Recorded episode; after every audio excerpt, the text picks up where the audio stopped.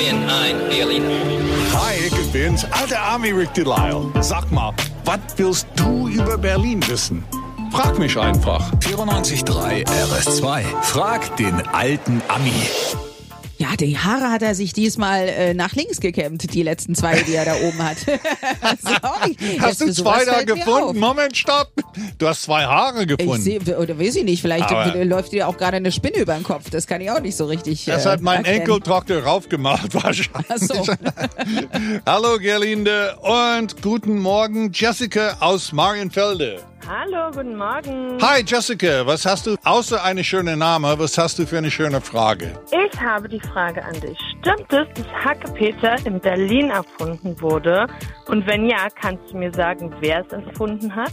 Ja, Hacke, Peter, da gibt's einen tollen Song. Es- Alles wird aus Hack gemacht. Sag mal guten Tag. Ja, so Ich, ich finde, wie es riecht und wie es aussieht, finde ich super. Ich kann es aber nicht essen. Es wird danach immer krank. Aber Och Mensch. ja, ja, das ist ein äh, Trauerspiel für mich. Aber es Ja. stimmt. Edward Martin hat 1903 einen Gasthof in einer Eckkneipe in der Landsberger Allee 123 und er servierte rohes Fleisch mit Zwiebeln, Salz und Pfeffer wie Hackepeter. Und die Name, also Hacke wegen das Fleisch und Peter wegen die Petersilie, die auch noch drinne war. Und das kam so gut an, dass er die Kneipe sogar danach umbenannte.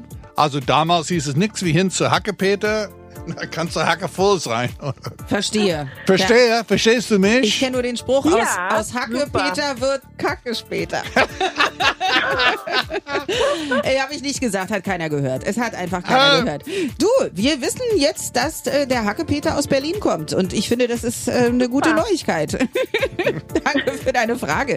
Wie du ganz einfach den BER besuchen kannst, ohne fliegen zu müssen, das hörst du morgen, denn was auch immer du über Berlin wissen willst. Frag den alten Ami. Auf 94.3 RS2.